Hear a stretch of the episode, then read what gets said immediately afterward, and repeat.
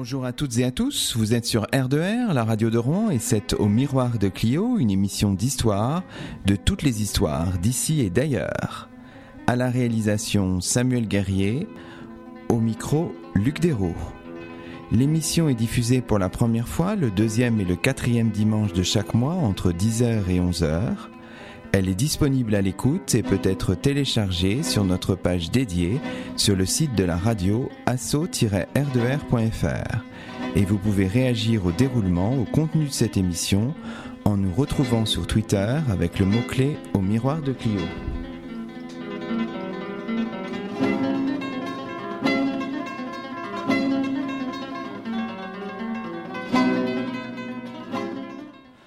Aujourd'hui, c'est le neuvième numéro de la troisième saison d'Au Miroir de Clio, le premier de l'année 2016. Toute l'équipe d'Au Miroir de Clio souhaite à ses auditeurs fidèles une excellente année 2016, pleine de joie et de douceur, loin des horreurs de l'année précédente.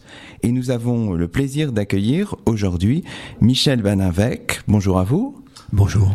Vous êtes chercheur associé au GRIS, le groupe de recherche en histoire de l'Université de Rouen. Docteur en histoire, vous avez soutenu en 2012 à l'Université de Rouen, sous la direction du professeur Olivier Feiertag, une thèse intitulée De la résistance au rétablissement de la légalité républicaine en Normandie, Histoire de la Seine inférieure 1943-1946, de l'occupation à la libération. Aujourd'hui, au miroir de Clio, revient donc sur ces années cruciales du XXe siècle, entre guerre et retour à la paix. Alors d'abord peut-être euh, un retour sur votre parcours qui est un petit peu atypique finalement parce que vous n'êtes pas historien au départ. Vous avez euh, connu euh, l'histoire et la pratique historique, mais assez tard dans votre carrière finalement. Oui, c'est en partie exact parce que j'ai fait d'abord une thèse de doctorat de sciences économiques avec en version histoire économique. Donc en fait, l'histoire m'a toujours intéressé, euh, sachant que bon, euh, il fallait trouver un matière à travailler et à le faire convenablement. Donc j'ai fait une double orientation, euh, économie et informatique, puisque j'ai commencé à travailler dans l'informatique dans les années 71, ce qui nous rajeunit pas d'ailleurs. Et c'est comme ça que les choses ont évolué et que lorsque je suis venu à Rouen en 1989 pour prendre la direction informatique des hôpitaux de la région, je me suis intéressé également à, cette région, à son histoire, à, la vie de ces personnes et notamment à cette période un peu un peu particulière qui est celle de la guerre et de la sortie de la guerre. Avant de de travailler dans les dans les services informatiques, vous aviez soutenu euh, une thèse de sciences économiques. Oui, c'est ça, oui. Oui, j'avais, je travaillais à l'époque dans les caisses de retraite complémentaires et c'était un sujet qui m'avait passionné parce qu'on voyait, on percevait à l'époque déjà l'extrême difficulté des équilibres à venir, euh, notamment démographiques et économiques, même si on ne savait pas que le, chômage pouvait monter à un tel niveau.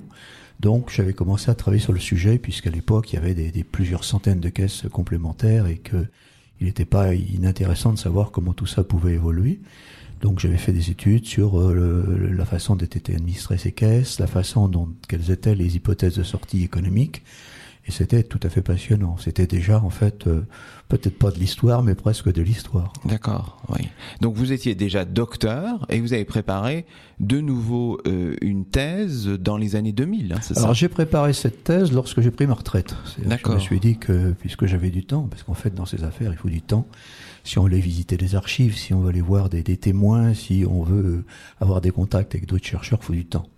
Alors à cette époque-là, euh, lorsque j'ai quitté euh, mon travail, je travaillais à Versailles à l'époque, je faisais l'aller-retour à Versailles tous les jours, à la chambre de commerce de Versailles. Euh, j'avais besoin de temps et lorsque j'ai pris ma retraite, j'ai trouvé que j'avais du temps et que ma foi, c'était l'occasion ou jamais de, de me penser sur ce sujet auquel je pensais. Donc j'ai commencé en 2007-2008. D'accord. Alors, pour euh, préparer cette thèse, vous avez fait un travail dans les archives, euh, j'imagine, un travail qui vous était pas forcément euh, familier.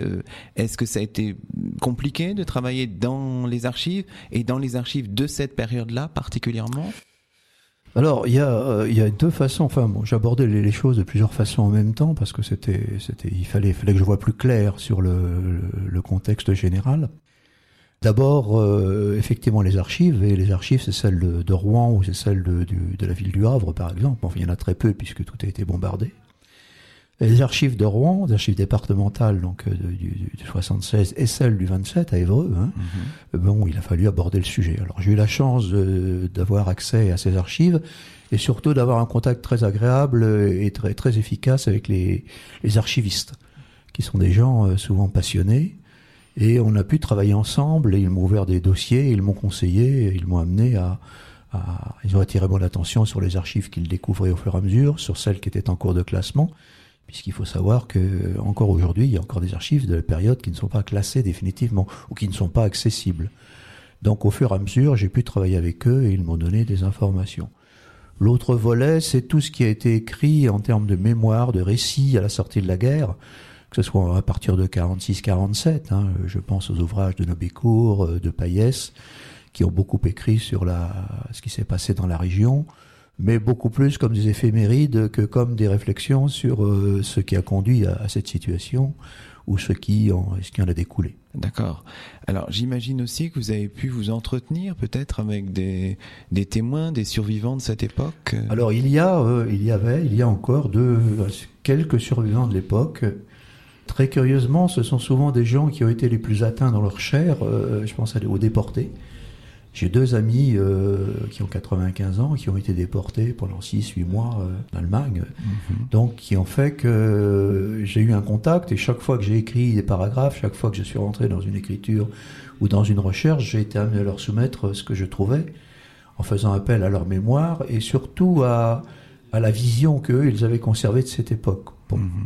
L'idée que j'avais, c'était de ne pas me tromper sur le contexte euh, qui était celui de cette époque.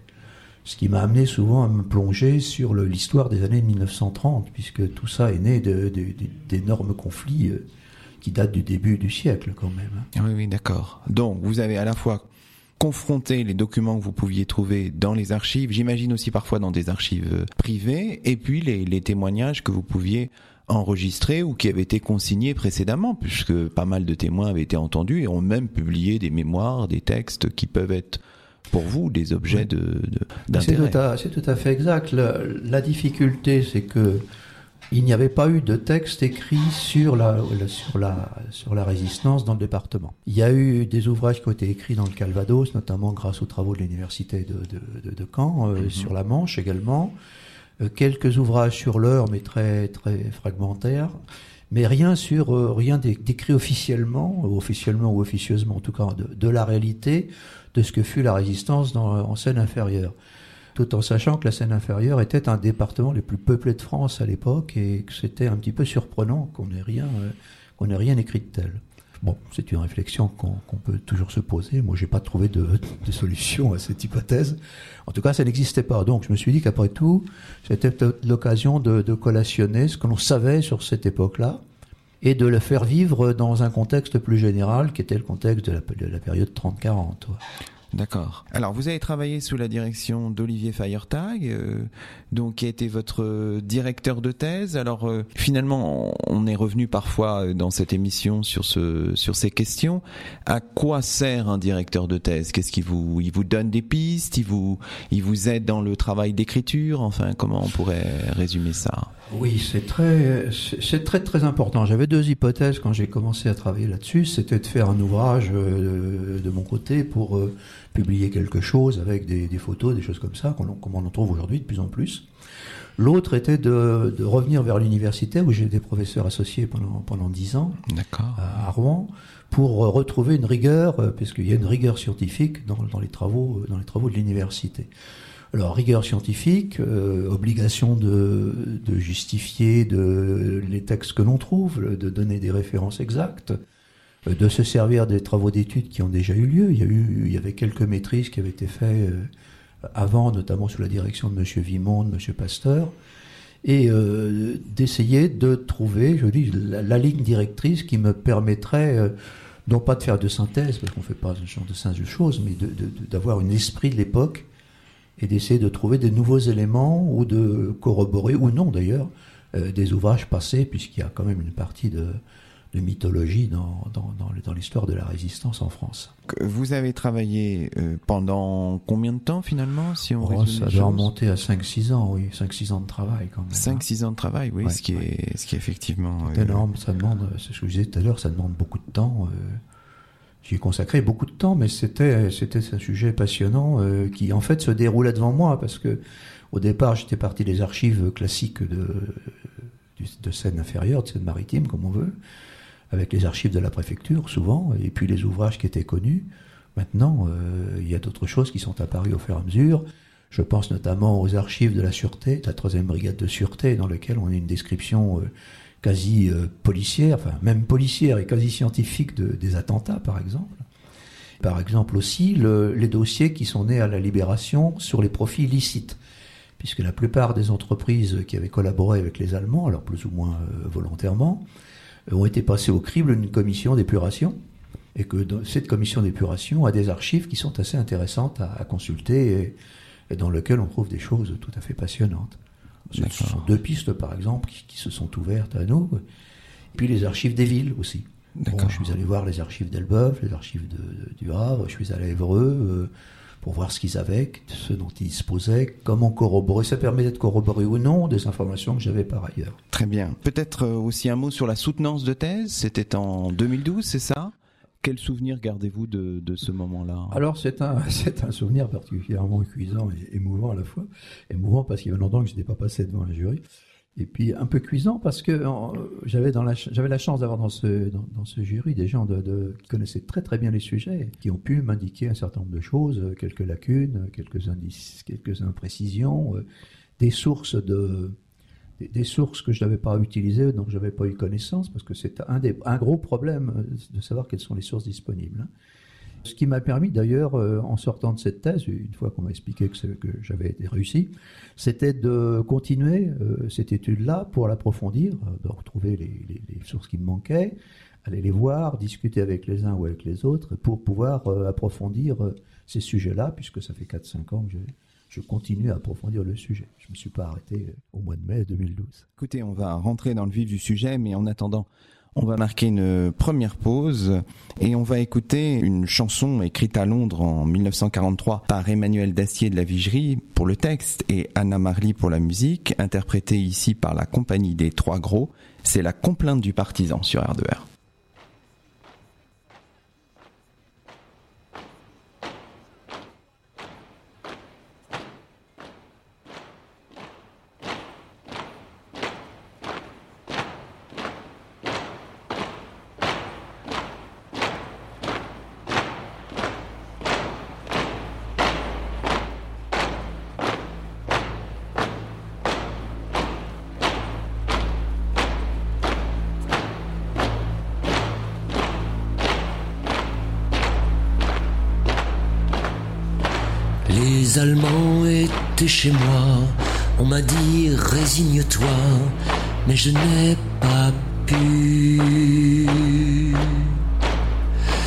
J'ai repris mon arme.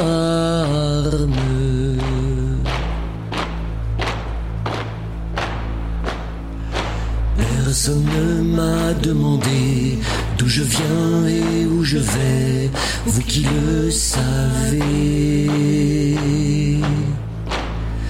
Effacez mon passage.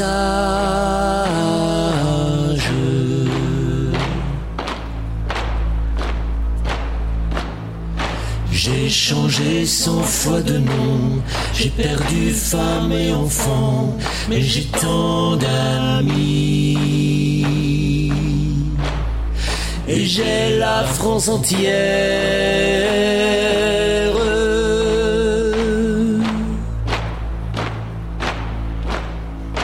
Un vieil homme dans un grenier, pour la nuit nous a cachés, les Allemands l'ont pris. Sans surprise.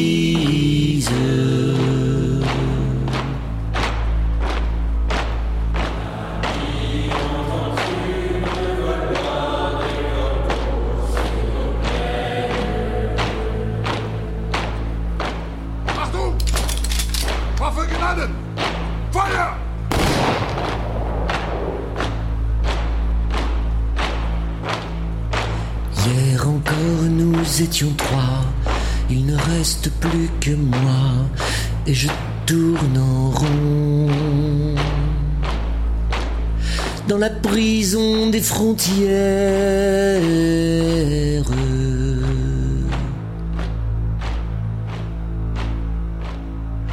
Le vent souffle sur les tombes, la liberté reviendra, on nous oubliera. Nous rentrerons dans l'ombre.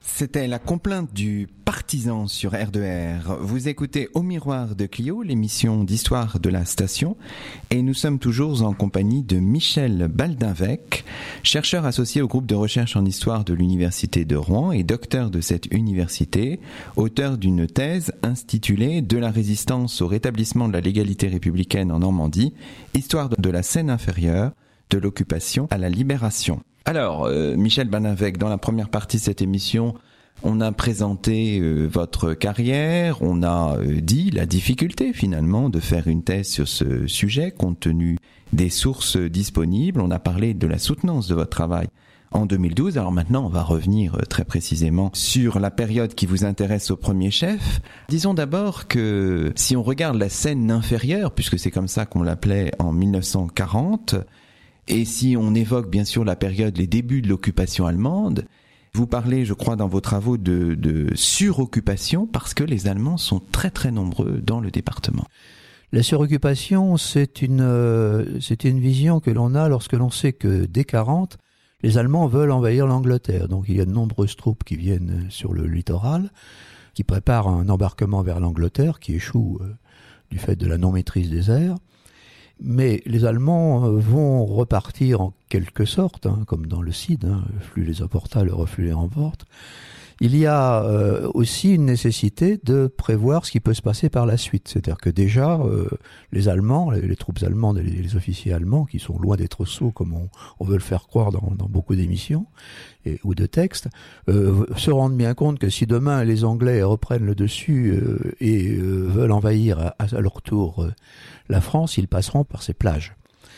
Donc il laisse sur place un certain nombre de troupes qui vont occuper à la fois les ports en eau profonde, comme Cherbourg, Le Havre, et en remontant jusqu'à l'Escaut, hein, et en descendant après sur, sur la Bretagne. Et ils vont également y placer des troupes aériennes, et ainsi que des troupes qui vont surveiller le fleuve, puisque le fleuve Seine est un, un rôle excessivement important dans cette affaire. Donc on se retrouve avec la forteresse, par exemple, du Havre, où il y a à un moment plus de 20 à 25 000 troupes. Bon, dans l'arrière-pays, que ce soit le pays de Caux ou dans le pays d'Auge ou ailleurs, on se retrouve avec des divisions complètes euh, allemandes, ce qui fait que dans les années euh, 41-42, on est aux alentours de, plusieurs dizaines de milliers d'hommes en stationnement permanent dans la région. Ensuite, il y aura bah, évidemment l'invasion de, l'URSS par les Allemands, donc les troupes vont quitter en partie euh, le secteur pour aller se battre euh, sur le front de l'Est, et puis elles vont revenir également pour se, ressourcer euh, en Normandie. Euh, on aura l'installation d'une division de, la Luftwaffe dans le pays de Caux avec 17 à 18 000 hommes euh, dès 1943, et ce sont ces gens-là qui vont traverser la Seine pour se battre contre les Canadiens, les Anglais, les Américains euh, sur la rive gauche de la Seine euh, en 1944. Donc sur occupation, avec des états-majors, il y a des états-majors de la Luftwaffe, des états-majors de la Kriegsmarine, notamment à Mont-Saint-Aignan, pas loin d'ici, hein, l'ancienne clinique Tambaro, où il y a à l'heure actuelle les, les écoles, c'était un, un, bunker de, de commandement des, de, de, la troupe. Et à Cantleux, il y avait un commandement de la 81e division d'infanterie euh, allemande. Donc, sur occupation, ce qui implique effectivement des troupes de surveillance. Alors, les troupes de surveillance, bon, tout le monde appelle ça la Gestapo parce que ça fait plus simple. En fait, il n'y a pas que la Gestapo. Il y a toutes les troupes, euh, que ce soit les, les, les les aviateurs, que ce soit la, Kriegsmarine, ont leurs propres troupes de surveillance, auxquelles viennent s'ajouter les feldgendarmes, qui sont bien connus, euh, notamment grâce au film de, de Funès. Et on s'aperçoit qu'effectivement, il y a des troupes de surveillance très fortes. Mais pas tant que ça. On s'apercevra que le, le, SD allemand va faire des dégâts considérables dans la résistance en 43-44, alors qu'ils ne sont que quelques dizaines, voire quelques centaines sur tous les départements normands. Ils y arriveront pour différentes raisons, on aura peut-être l'occasion d'en reparler, mais euh, on est vraiment dans un cadre euh, extraordinairement euh, compliqué pour la résistance, pour se renseigner et surtout pour transmettre des informations à Londres, puisque l'idée c'est celle-là. C'est-à-dire qu'est-ce qui se passe? Les Anglais s'interrogent qu'est-ce qui se passe derrière, le, derrière les falaises du secteur français? Secteur stratégique pour les Allemands, mais secteur stratégique aussi, vous l'avez dit, pour les Alliés et qui tenteront d'ailleurs euh, une opération qu'on appelle l'opération Jubilee hein, en août 42 à Dieppe qui sera euh, un monumental échec. Il y, avait eu d'abord un, une première tentative sur Bruneval, euh, un commandant anglais qui vient saisir des pièces de radar à Bruneval grâce à des indications de la résistance, qui donnait une petite idée de ce que pouvait faire la résistance à cette époque-là, notamment fournir des renseignements. Mhm. Et on l'a vu lors du débarquement de 44, les Anglais, les Américains étaient très très bien renseignés sur ce qu'ils allaient trouver à l'intérieur des terres euh, ou, même sur le front de mer, ce qui les a beaucoup aidés. Bon, mais là, euh, Dieppe, ben Dieppe, c'est un cas, cas d'école, je dirais. Euh, tout le monde a écrit sur Dieppe. Les motivations de Dieppe, c'est essentiellement, je pense, donner en partie satisfaction à Staline en lui promettant plus ou moins d'ouvrir un deuxième front, parce que c'était très difficile à l'époque.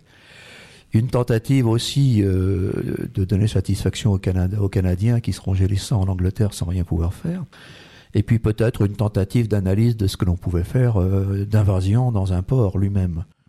Ce qui d'ailleurs était une bonne leçon, puisqu'on s'est rendu, vite rendu compte qu'on ne pouvait pas se débarquer facilement sur une plage de galets et dans un endroit hyper fortifié comme l'était euh, comme l'était Dieppe euh, à l'époque. Bon, rappelons que des centaines de Canadiens, notamment, ont péri à l'occasion de il y a des centaines de, tués, il y a des centaines de, surtout de prisonniers aussi. Hein, et des dizaines d'aviateurs abattus euh, dans, cette affaire-là. Hein. Il y a deux grandes périodes de crash d'avions sur la, sur la Normandie, c'est Dieppe, et, puis après bah, les, les, bombardements de fin 43-44. D'accord. Alors revenons euh, à notre sujet, au sujet de la, résistance. Mais regardons euh, aussi quelque chose qui, qui, semble quand même frappant, c'est la précocité de la résistance dans ce, dans ce département. On a des gestes, on a des actions résistantes euh, dès 1940. Oui, c'est un, c'est une réflexion. On s'aperçoit que la, bon, l'histoire de la résistance, c'est grosso modo trois, quatre parties, quoi, qui, n'ont rien à voir les unes presque avec les autres. On a une partie de réaction euh, individuelle. Hmm. Euh, on a le cas de Monsieur Achavan, par exemple, qui est bien connu, qui est un des premiers résistants de France à avoir fait quelque chose de, de construit en sabotant les lignes téléphoniques de, son plein gré, sans qu'on lui demande rien, sans qu'il ait euh, imaginé d'être dans un réseau. Oui, on est en juin, en juin 40, puisqu'il doit être fusillé début juillet 40. Il a été fusillé pourquoi? Parce qu'il a été dénoncé par ses camarades de travail. Ce qui donne une petite idée de, l'ambiance dans laquelle les résistants vont commencer à exister. Mhm. Alors il y a d'autres cas où effectivement, euh, notamment lorsque les troupes euh, anglaises ou, ou, américaines, ou enfin pas américaines, canadiennes se replient, elles laissent pas mal d'armes partout. Donc les gens ramassent les armes les Allemands interviennent sur, sur, sur ces gens-là pour les, les, les, mettre en prison, les fusiller, parce qu'on fusillait vite à l'époque, hein, quand même. Et c'est un, c'est une, une, période assez. Euh, c'est ce que Malraux appelait la préhistoire, quoi, je veux dire, de, de la résistance. C'est-à-dire des gens qui se, qui se réunissent ou qui se réunissent pas selon un peu des affinités géographiques, des affinités culturelles, euh, pour savoir qu'est-ce qu'ils vont faire. Oui. Qu'est-ce qu'ils vont faire. Et, et qu'est-ce qu'ils vont faire, euh, non seulement à cause des Allemands, mais à cause de Vichy, puisqu'il va y avoir petit à petit une empreinte très forte de, l'administration de Vichy euh, sur la vie des gens. Quoi, alors, on pourrait citer aussi, je sais pas, je pense euh, au groupe Morpin au Havre, je pense euh, au réseau Saint-Jacques avec Albou Père et Fils à Rouen. Donc là, tout ça, c'est dès 40, 41. Oui, tout à fait. Oui. Euh, bah, ce qui se passe, c'est que dès que l'invasion de l'Angleterre échoue, la question se pose immédiatement pour les Anglais et les Français libres, qui sont une petite poignée à Londres, il faut le savoir, c'est de savoir qu'est-ce qui se passe puisque euh, l'intelligence service n'a pratiquement pas laissé de, personnes euh, derrière les, en se repliant.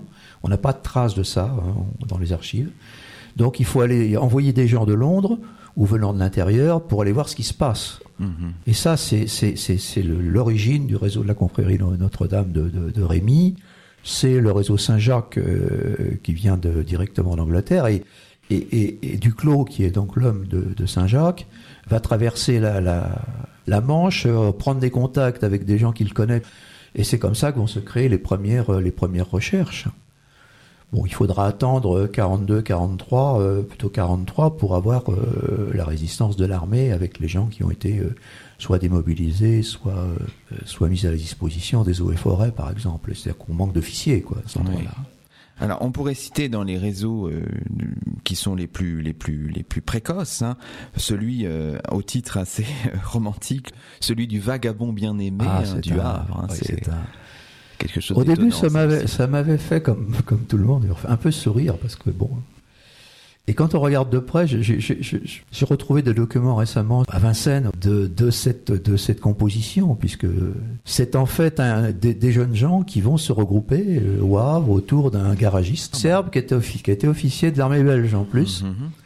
Et ces gens-là vont se dire, bah, comme tous les autres, qu'est-ce qu'on fait? Qu'est-ce qu'on peut faire? Alors, qu'est-ce qu'ils vont faire? Ben, Ils vont faire plutôt de la, on va dire ça comme ça, de la propagande, de l'information. Ils vont essayer de montrer que que c'est pas fini, que les Allemands sont vont devenir sous pression, qu'il y a il y a de l'espoir. Donc, ça va être un travail assez assez important. C'est vrai que c'est, le nom est un peu curieux, mais je pense que ça tient au parcours de, de hein, qui est lui serbe, qui vient se battre en, en Belgique euh, en 14-18, qui est officier de l'armée belge, qui vient habiter en France, puisqu'il y a beaucoup de beaucoup de Belges qui sont restés habités à Wavre, notamment oui, à Saint-Adresse, hein, Saint-Adresse et autour. du gouvernement belge. Exactement, oui. Donc en fait, on a on a des traces de l'histoire à cet endroit-là. Et c'est un petit groupe qui va, alors lui, Chirik, je crois qu'il va, il va décéder en juillet 44. En décembre, je crois, 44. Ouais, peut-être, oui. Enfin, il va pas connaître vraiment le, la, la libération telle qu'on l'a, qu'on l'a vécue. Euh, il, y a un, de ses membres qui va être déporté, qui ne reviendra pas de, de déportation et quand on regarde les effectifs, ils étaient 10-15. C'est extraordinaire de la volonté de ces gens, le courage qu'ils ont, parce que la répression allemande va être très très dure, très très forte. Alors, quand on regarde de manière plus générale, en s'éloignant de l'année 1940 ou de l'année 1941, quand on regarde la, la, la résistance, bon, il faut peut-être souligner d'abord, du point de vue numérique, l'importance de la résistance communiste, qui se déploie surtout à partir de 1941, bien sûr, mais qui est très puissante. Oui, c'est incontestable. Je crois qu'on on assiste à, à quelque chose de, qu'on va retrouver partout en France, c'est-à-dire en fait euh, une résistance communiste qui se met en place. Alors il y a des communistes qui rentrent dans la résistance, qui rentrent en résistance avant 41, c'est incontestable. Mm-hmm. Et puis dès l'instant où les Allemands envahissent l'URSS, bon, le Parti communiste se met en ordre de, bataille pour ouvrir une espèce de deuxième front euh, dans les pays occupés. Et on verra petit à petit. Alors, c'est, moi, je suis arrivé à la conclusion que c'était plutôt à travers les cadres de la CGT, euh, communiste, CGTU, euh, qu'on va trouver les cadres, euh, les cadres du, Front National et, de, des FTPF. On trouve beaucoup d'anciens syndicalistes, notamment, je pense au Havre, hein, Eudier et compagnie, qui sont des syndicalistes et qui vont reprendre et qui ont l'habitude, plus que tout le monde d'ailleurs, de l'action clandestine, puisqu'il faut savoir que dès 39, le Parti communiste et la CGT ont été déclarés illégaux. Donc ils vont rentrer dans la clandestinité. Certains ont participé à la guerre d'Espagne. Et euh, bon, on retrouve là des, des, matières à rentrer euh, dans l'activité. Euh. et eux, leur activité sera plus une activité de combat qu'une activité de renseignement ou qu'une activité de, sauvetage des, des, aviateurs, qui va être une des grandes activités du, du, secteur. Donc ils vont avoir une spécificité et on va les retrouver essentiellement dans les banlieues ouvrières des, des villes comme Rouen, euh, Rouen Sotteville, euh, etc., Caen-Quevilly, et puis euh, aux alentours du Havre et dans le secteur du Havre. D'accord. Alors, on rappelle FTP, dont vous avez parlé, francs-tireurs et partisans. Hein. C'était l'organisation militaire. L'organisation militaire de, oui, du, du, pont peut dire du Parti communiste sans, que ça avec ce personne. D'accord, d'accord. Alors parmi les autres euh, les autres mouvements hein, qu'on peut qu'on peut citer, on peut citer Libération Nord hein, qui a eu un rôle important aussi. Hein. Alors on retrouve effectivement un, espèce de, système dans lequel on va euh, discerner quand même des opinions politiques. Euh, alors à la fois parce qu'il y a forcément un, aspect idéologique derrière tout ça, je et puis surtout parce que on regroupe des gens qui se connaissaient. Euh, quand on, prend Libération Nord et crée euh, des 40-41, euh, avec des gens qui viennent de la SFIO, quelques radicaux socialistes, et qui vont se regrouper parce qu'ils se connaissent. Il y a beaucoup d'élus communaux socialistes dans la région, hein, et qui vont effectivement avoir un rôle à jouer. C'est la même chose au niveau des FTP, où on va retrouver beaucoup d'anciens de la CGT ou du Parti communiste même si le, pacte euh, allemand-soviétique de, de, 39 va quand même briser euh, briser ces aspects-là. Et puis on va retrouver à côté de ça bah, d'autres éléments, des gens plus à droite euh, au sein de, de l'organisation civile et militaire, etc., etc. Donc on aura dans la résistance des mouvements qui viennent, qui tiennent un peu à des idées politiques, et puis on aura des mouvements qui sont plutôt liés à des opérations particulières. On a par exemple des mouvements qui se créent autour de l'aide aux aviateurs. on a des mouvements qui se créent autour du renseignement.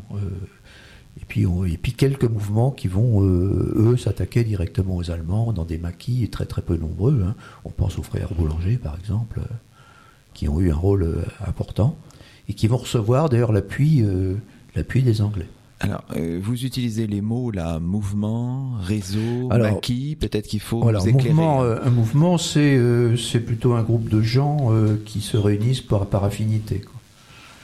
Alors ils ont souvent euh, été créés sur place ou se sont créés sur place et sont après rattachés à des mouvements nationaux. Je me suis rendu compte par exemple que la question qui m'a été posée c'est comment acheminer les informations que l'on avait concernant le mur de l'Atlantique, qu'on aurait pu appeler le mur de la Manche d'ailleurs, euh, vers, euh, vers l'Angleterre. Et on s'aperçoit, je m'aperçois que ça ne transite pas par les départements qui sont joints, que ce soit la Somme ou le Calvados, mais ça transite par Paris.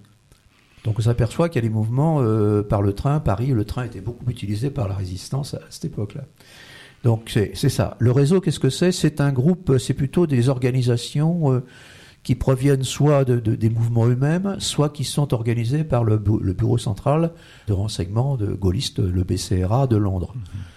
Alors ce sont souvent des petites, en, en Seine-Maritime, ce sont des petites unités les réseaux euh, maximum, on, trouve 7, 8 personnes maximum. C'est pour ça qu'on a beaucoup de réseaux, mais composés d'un nombre très faible de gens. Ce sont des, organisations, euh, je dirais presque paramilitaires, avec des objectifs particuliers. D'accord. Et les gens se déclarent, euh, se déclarent comme, comme, comme, comme soldats, quoi, en fait avec des grades bien sûr qui, qui, sont, qui sont liés à leur, à leur fonction. Hein. Donc mouvement, réseau et maquis. Alors, alors le maquis, bah, c'était euh, l'idée du maquis, c'était de regrouper à des endroits euh, stratégiques et protégés des gens qui voulaient faire la guerre aux Allemands. Mhm. Alors il y en a très peu chez nous. Hein. Pourquoi? Parce que la Seine-Maritime se prête pas, n'a pas de grand massif forestier. C'est pas le Vercors. Euh, c'est pas le Vercors, c'est pas les Glières, c'est pas la Savoie, c'est bon, pas le Limousin. Alors, des, des maquis, il y en a eu un, notamment à Rie, euh, à côté de Rie, où mais c'était un, groupe de, ils ont dû être 30, 25, 30 au maximum. Mmh. Et c'est assez atypique, puisqu'ils ont, ils n'étaient pas dans la forêt euh, lointaine, ils étaient dans, une, dans des caves qui avaient été creusées en dessous de la scierie, qui étaient euh, utilisées par les frères boulangers pour leur travail. Donc c'était un, maquis souterrain mhm. et les gens sortaient la nuit pour faire des, opérations de déraillement, de sabotage, etc. ou de ramasser euh, les quelques armes que les Anglais parachutaient. On a fait cette distinction qui est, qui est quand même. Oui, c'est important parce qu'il n'y a, a, pratiquement pas eu de maquis dans la région. On ne peut pas dire ça. Euh. On a parlé de Barneville aussi, hein, puisque ça vient souvent. Henri et Barneville sont les deux grand maquis, euh, le, maquis de Barneville qui est à côté de Beaurachard, est un maquis FTP où ils étaient euh, 14 ou 15. D'accord, oui. Donc c'est malheureusement bon, ils ont été, euh, les Allemands les ont trouvés et les ont exécutés pour la plupart. Alors, parmi les mouvements de, résistance, on a donc cité les communistes, vous avez cité aussi l'organisation civile et militaire, on pourrait parler aussi de l'organisation de résistance de l'armée, euh, l'ORA, qui est marqué un peu euh, girodiste. Hein, euh. Alors le, oui, c'est un peu, ça a été un des sujets où je me suis fait prendre à partie au nord de ma soutenance de thèse. Ah. Parce que euh, c'est créé dans, le, dans, la, dans la région, de, dans l'est du département, euh, des, des, groupes de gens, notamment sous la direction d'un monsieur qui s'appelait Monsieur Renaud, mhm. qu'on a appelé Colette euh, de la Résistance, qui a fédéré des gens sous l'égide du, du, bureau central de, de Londres, ce qu'on appelait le Bureau des opérations aériennes, le BOA. Donc, qui était très installé, le BOA avait pour mission de repérer des terrains d'atterrissage pour les Lysander ou des, des terrains de, pour les parachutages. Et lorsque l'OERA s'est créée en 43, hein, lorsque 42-43, lorsque la, zone euh, libre a été envahie par les Allemands le, 9 ou 10 novembre, mmh. l'armée s'est rebellée, puisque l'armée de l'armistice a été dissoute, et qu'on s'est retrouvé avec de nombreux cadres euh, qui étaient euh, d'un seul coup disponibles. Et l'armée, et l'armée a, à travers d'ailleurs Vichy en partie, hein, puisqu'il y a une partie de Vichy qui était quand même pas pro-allemand, hein, à partir de Vichy, des services de- des spéciaux de Vichy, des services de contre-espionnage, ont créé des éléments de ce qu'on a appelé l'organisation de, de, de- de résistance de l'armée, qui a tenté de s'installer donc à- dans la région, mais malheureusement, ils ont été très très vite arrêtés pour des raisons XY. Hein. Donc les gens qui s'étaient enrôlés dans cette affaire-là se sont retrouvés euh, entre les bras du BOA, puisque c'était le seul euh, élément qui était. Donc ça m'a permis de- d'expliquer que finalement l'OERA dans le secteur, c'était pas un mouvement girodiste, mais bien presque devenu un mouvement gaulliste qui m'a valu un certain nombre de remarques Ah, acerbes. Mais bon, euh, ça n'a pas, pas été vrai partout. Euh, L'OERA, par exemple, dans le Calvados, a bien eu son activité propre euh, en tant que mouvement euh, avec des officiers, des troupes, enfin bon, un mouvement sérieux militairement. Alors, on peut citer quelques noms, peut-être, je pense à Michel Multrier, par exemple, qui est engagé. Alors. Multrier, oui, c'est un, c'est un officier, enfin, un officier d'active. hein. Il était capitaine d'artillerie à l'époque. Il connaissait bien la région. Il a effectivement été nommé euh, très tard hein, comme responsable des forces françaises de l'intérieur, Mhm. les FFI. Sachant que les FFI devaient regrouper l'armée secrète, c'est-à-dire les troupes de l'ensemble des, des mouvements, ainsi que euh, les FTPF, Mhm. ce qui ne s'est pas produit. Les FTPF ont tout fait pour pas être euh, re- regroupés. Le problème, c'est qu'il a été très vite identifié par les Allemands et il a dû, il a dû fuir euh, pratiquement en mars-avril euh, 44 pour revenir quelques, quelques temps après prendre la direction des FFI du département. C'est aussi là euh, une, une trajectoire très, très particulière. Quoi.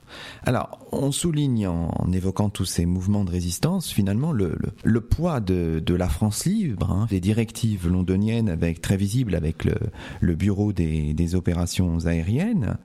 Ça, ça me semble quand même très important, mais il faut souligner aussi le rôle, on a tendance souvent à le minorer dans l'historiographie de, la résistance, le rôle du SOE, le Special Operations Executive, dont la section française était dirigée par euh, Maurice Buckmaster. Moi, j'en ai fait un paragraphe un peu particulier de ma thèse parce que je trouvais qu'effectivement, on n'en parlait pas trop souvent. Mhm.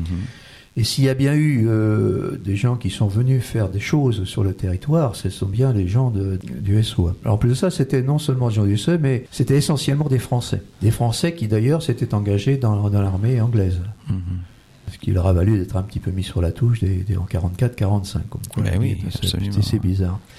Donc ils ont débarqué, euh, c'était en 43, la mi-43, pour essayer de prendre contact notamment avec, euh, avec Colette euh, dans, le, dans le nord du département et avec le maquis boulanger.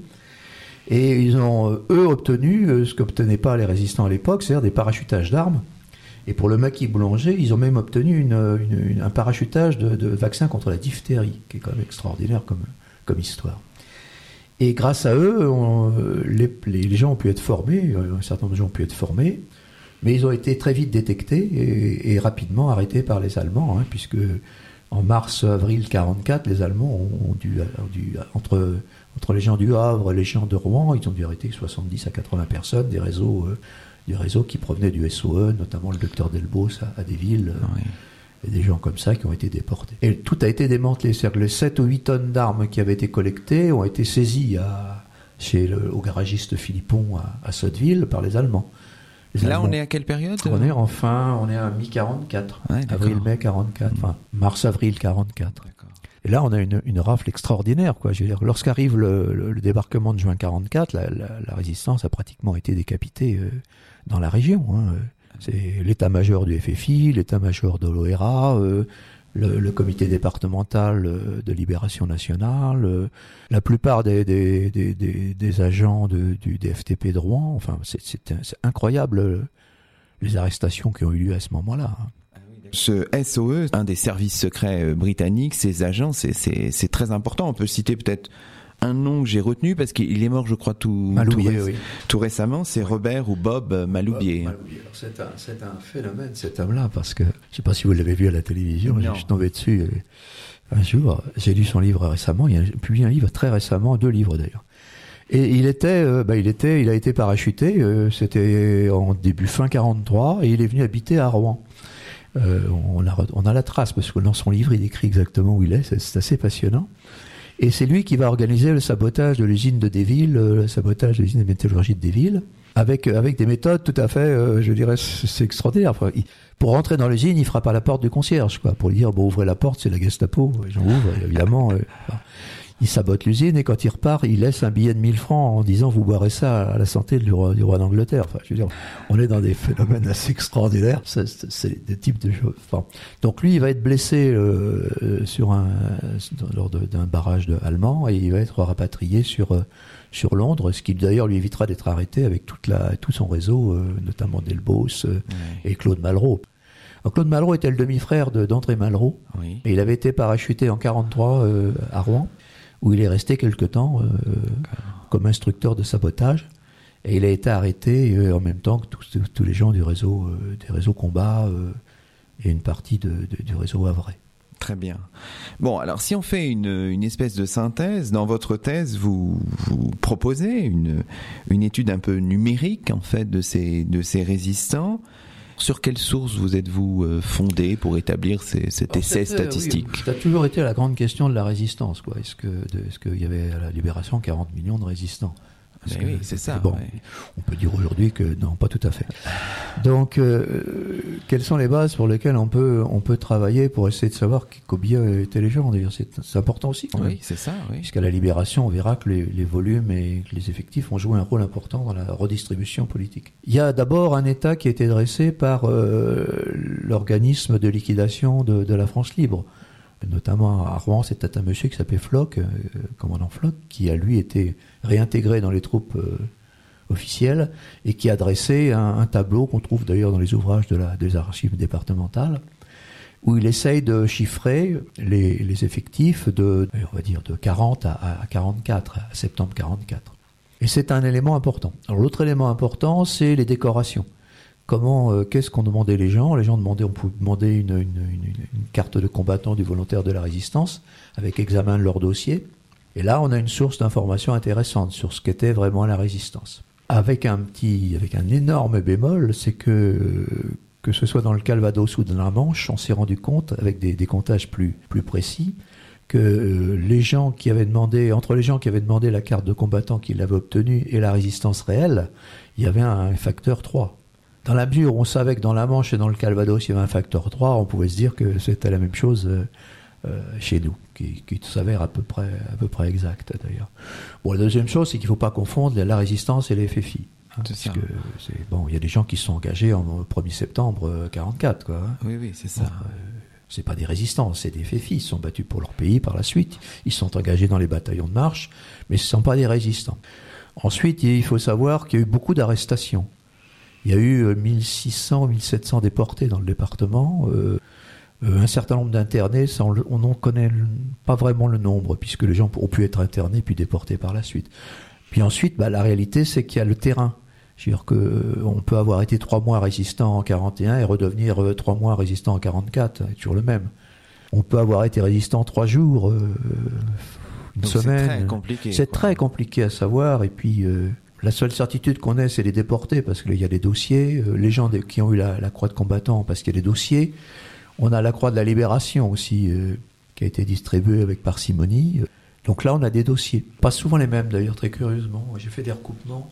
Vous avez des listes officielles. Des listes officielles déposées par les, par les mouvements eux-mêmes. Et puis vous avez les mémoires des gens. Les mémoires qui ont été écrites par le chef du, de tel réseau, de tel mouvement qui déclare qu'il avait euh, 250 hommes avec lui. Quand on demande les noms, on s'aperçoit qu'il y en a 30, quoi. Alors bon, c'est, moi j'en tire pas de conclusion hâtive, mais je veux dire que c'est, c'était, c'était, me paraît, c'est-il tout à fait normal d'essayer de retrouver la réalité des choses. Mais euh, la résistance dans le département de Seine-Inférieure, ça représente quelques bah, moi, centaines je, de personnes? Non, je pense que non, non, on Plus. est aux alentours, à mon avis, entre 3 et 4 000 sur la période. D'accord. Mmh. Donc, ouais, 3 ou 4 000. Euh, et plutôt des jeunes, hein alors non, justement, c'est une, une, révélation que, que j'ai pu avoir en consultant les dossiers. On s'aperçoit que non, la, la, la, grande majorité, ce sont des gens que, que je vais qualifier d'établis, entre guillemets, c'est-à-dire des gens qui ont entre 30 et 45 ans. D'accord. Oui, Donc oui. c'est pas du tout l'image pas... qu'on a à travers les films qu'on connaît à la Libération, euh, du jeune homme qui saute dans le fossé avec sa stène à la main. Euh, ce qui n'est pas très prudent entre nous, enfin bon. Mais c'est pas ça, quoi. C'est pas des jeunes. Il y a beaucoup de jeunes. Il y en a des très jeunes. Il y a beaucoup de foyers aussi, euh, le, père, la mère, euh, les enfants parfois. Des familles, voilà. Les familles. Mais vous avez beaucoup de gens établis euh, avec malgré tout une majorité d'ouvriers, d'ouvriers d'employés. Bon, alors peut-être pour euh, terminer cette partie avant de marquer notre deuxième pause musicale, on a parlé de tout ce qui a été mené au travers de, des exemples hein, que nous avons mobilisés, des opérations de sabotage, euh, etc., des gestes euh, finalement multiples de la résistance. Mais peut-être un mot sur la presse, la presse clandestine, un des outils de la résistance. Est-ce qu'on en a une idée dans le département Alors on en a, oui, on en a une idée. on a une idée de la presse collaborationniste, bien sûr. Ah ça, oui, oui. Parce que c'était celle qui était officielle. Et puis ça s'est mal terminé pour elle. Et puis, euh, il y a eu dans le département, je, je renvoie vos, vos auditeurs à un, un, ouvrage qui a été écrit par M. Couture, qui est décédé il y a, il y a quelque temps, euh, qui a fait une étude sur la presse. Euh, sur la presse. On s'aperçoit qu'il y a deux sortes de presse. Il y a une presse euh, qui vient de Paris, Hein, je pense à témoignages chrétiens qui arrivent par le train euh, ou que les gens vont chercher, mais on a, on est en phase de, centaines d'exemplaires. De, de, ça va pas bien loin. On a une presse locale, notamment, je pense à l'Eurache, au Havre, je pense à, la presse FTP ou FN, Front National, avec des spécificités selon la, la profession. Euh, mais ça, ça va pas loin. Ou Libénor, des, des, chaque mouvement a voulu avoir son journal, mais on est en phase d'une distribution de, quelques centaines, pour alors que dans, le département, il y a 900 000 personnes. C'est-à-dire que c'est, quelque chose de très fragmentaire, avec évidemment des tracts classiques qu'on retrouve souvent, euh, des écritures sur les murs, des choses comme ça, qui, qui montrent la présence plutôt que, que la presse elle-même. quoi. La radio, bah, c'est la même chose. Hein. La radio, euh, les gens écoutent la BBC ou écoutent la radio suisse. Euh, plutôt que, que, la radio allemande ou la radio française, dite allemande, ou l'inverse. On a, on est, c'est un contexte aussi à appréhender parce que aujourd'hui on est dans un système où on est, on est submergé d'informations. Euh, le contexte, c'est pas celui-là à l'époque. On est plutôt dans une recherche d'informations. Euh, si les gens écoutent la, BBC, qui est un, un, instrument extraordinaire, quoi. Euh, c'est pour, pour savoir comment ça se passe vraiment. Mais on s'aperçoit que finalement, ils sont pas si mal informés que ça. Ça, c'est une grande découverte. On va poursuivre cette discussion dans un instant, mais on va marquer une deuxième pause musicale et on va entendre un chant de révolte italien qui célèbre l'engagement dans le combat mené par les partisans italiens de la Seconde Guerre mondiale. C'est Bella Ciao sur R2R.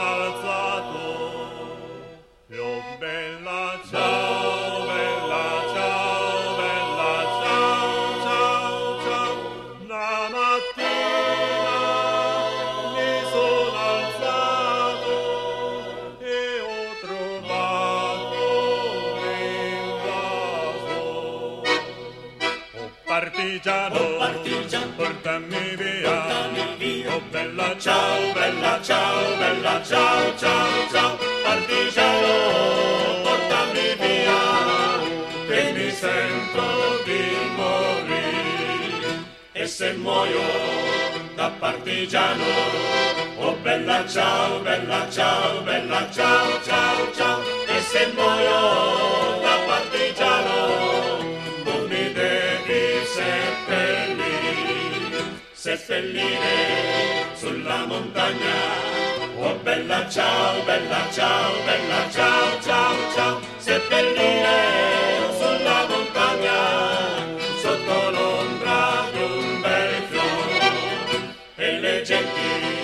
che passeranno. Oh bella ciao, bella ciao, bella ciao, ciao, ciao. E le genti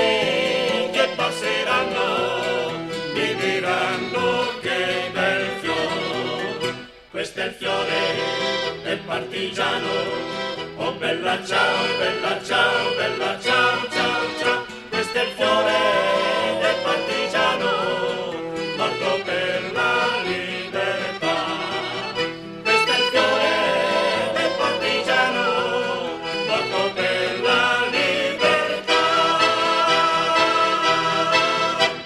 C'était Bella Ciao sur R2R. Vous écoutez Au Miroir de Clio, l'émission d'histoire de la station, et nous sommes toujours en compagnie de Michel Baldinvec, docteur en histoire de l'Université de Rouen.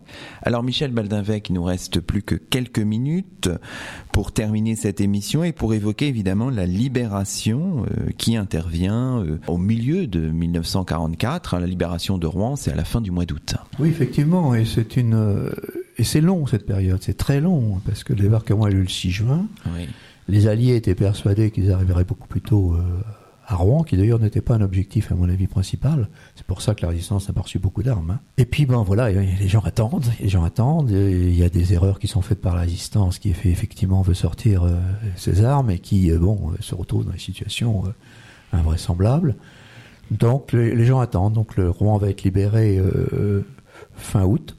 À partir de donc de l'heure, hein, puisque les alliés euh, américains, anglais ont passé par Évreux, euh, Elbeuf, euh, Saint-Aubin, euh, les Américains allant vers Paris par la suite, et, les Anglais, enfin les Britanniques, on va dire, allant vers, euh, vers le nord de l'Europe, puisqu'ils avaient comme mission d'aller jusqu'à Anvers et, et de s'emparer des ports. Bah, la libération d'Elbeuf, c'est 20-25 août, la libération de Rouen, c'est 28 août, 29 août.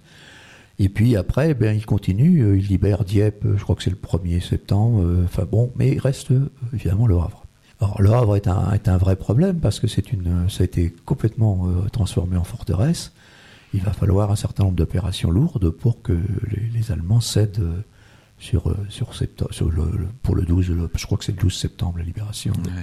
du Havre. Alors ce qui se passe à la libération, c'est que bon, il y a pas, il y a, y a de nombreux combats sur la rive sud, euh, sur la rive gauche de la Seine. hein. C'est-à-dire que ce soit ouais, Elbeuf, autour d'Elbeuf, euh, il y a des combats euh, très très importants. euh. Pourquoi? Parce que les Allemands qui se replient essayent de conserver la maîtrise du champ de bataille pour que leurs troupes puissent se replier à travers la Seine. Mhm. Et c'est pas facile de franchir la Seine quand il n'y a plus de pont. hein. Donc on s'aperçoit qu'ils vont se battre d'une façon assez importante et on va avoir une retraite assez importante vers le nord de, vers le nord de l'Europe. Alors ce qui est assez amusant, c'est qu'on a dit que la- la- l'Allemagne était composée de divisions blindées très importantes. Les gens qui voient la retraite euh, s'aperçoivent que ce sont des chariots avec des chevaux. Quoi. Donc on est vraiment dans une, dans une difficulté majeure pour les Allemands de se retrouver un peu plus loin. Mais en fait, ils vont rien lâcher. On a effectivement dit que c'était une catastrophe le franchissement de la Seine par les Allemands. C'est loin d'être le compte. hein. Il y a eu beaucoup de, de dégâts par, par les bombardements du 28 août, notamment sur la rive gauche. On a tous des photos en tête Mhm. Des bombardements de- des, blindés sur la rive gauche. Mais les blindés ont été abandonnés soit parce qu'il n'y avait plus de pièces détachées, soit parce qu'il n'y avait plus de munitions. hein. Donc euh, ça n'a pas été un désastre complet, loin de là. Et puis ben, les forces de la libération, si je puis dire, euh, essayent de s'installer puisqu'il faut prendre les places. Il y a des places à la mairie, il y a des places euh, au conseil général, il y a des places, euh, etc., etc. Donc tout ça va s'organiser, mais en fonction de la puissance des uns et des autres et de leur puissance physique à la limite presque. hein. Alors De Gaulle avait prévu cette opération parce qu'il a nommé donc deux commissaires, à- un premier commissaire à euh, la République qui s'appelait Coulet, qui, était, qui a pris ses fonctions euh, le 14 juin avec De Gaulle, lorsque De Gaulle est venu en France pour la première fois. Et euh, il va euh, opérer euh, sur toute la bande qui est libérée, qui est pas très facile parce que comme les Américains veulent installer leur propre administration, euh, il y a des combats, euh, il y a des, débats et des combats assez, douloureux. Et puis il va nommer également Bourdeau de, de Fontenay, qui est un, résistant et qui va prendre son poste euh, donc fin août ici à Rouen et nommer, re- re- renommer une, organisation préfectorale qui, à mon avis, a été pas trop bien étudiée puisqu'il y a quand même des postes qui ne seront pas pourvus tout de suite et simplement. Et puis il y aura les postes plus politiques d'élus et là on verra euh, dans les deux années qui vont suivre, je crois que c'est sept élections. euh, C'est ça, à commencer Ah, par des élections municipales en 45. voilà, avec avec la- un, un élément qu'on oublie toujours, c'est la reconstitution des listes électorales, Ah oui, qui c'est n'est pas une petite affaire. euh, Donc le rétablissement de, de la République prend du temps. hein, quand elle même. prend beaucoup de temps et, et elle donne lieu à des affrontements très importants entre notamment euh, les communistes et, et- et les autres, C'est ça. les socialistes et les autres. Et on verra que dans certaines communes, euh, par exemple, c'est le, le cons- le- le commissaire qui le dit lui-même, euh, bon, on va installer des, des- des élus communistes alors qu'il n'y a pratiquement pas de communistes dans la commune. Donc il y a, des- il y a quelques prises de pouvoir euh, qui sont loin d'être anodines. D'accord, oui, c'est Et ça. on en verra la trace jusque dans les années euh, 70-80 hein, dans la région. Oui, oui, cette période est fondatrice Oui. pour euh, le second XXe siècle, hein, finalement. Ouais, elle est fondamentale. Politiquement, oui, oui, oui. Il faudra attendre les années 80 pour que petit à petit, le, le- notamment le Parti socialiste reprenne la main sur des, sur des communes qui étaient des communes communistes. hein. Dans la banlieue de Rouen, Dans la banlieue de Rouen, par exemple. Oui. Et ça, c'est un héritage de C'est l'histoire un de la héritage incontestable de, de- de la résistance, de l'organisation de la résistance et de sa- son positionnement euh, au moment de la libération. Et d'un- et d'une fonction qu'on qu'on n'utilise pas tellement, qu'on ne voit pas tellement, c'est la fonction politique de la résistance. C'est-à-dire que les mouvements euh, ne sont pas organisés pour la prise de pouvoir politique, sauf le Parti communiste. D'accord, oui, c'est ça. Parti communiste qui, rappelons-le, en 47 euh, fait, euh, Ah, il fait, oui, il fait 25% des voix. pèse, oui, Ouais, 25, en 45, 46%, 47. ouais. hein, Ouais, c'est énorme. C'est énorme. C'est une réalité, ça c'est une réalité. Mais cette réalité-là, quand on analyse la période 1938-39, même à partir de 37, euh, c'est pas celle-là. Ah je, crois qu'il n'y a pratiquement pas de maire communiste. Il doit y avoir deux conseillers d'arrondissement communistes dans, le département ou deux conseillers généraux. Bon, bah écoutez, merci beaucoup euh, Michel Baldinvec. C'est ainsi que se termine le neuvième numéro la troisième saison d'Au Miroir de Clio. Aujourd'hui, nous étions en compagnie de Michel Baldinvec, docteur de l'Université de Rouen, spécialiste de l'histoire de la résistance en Seine-Maritime. À très bientôt sur R2R.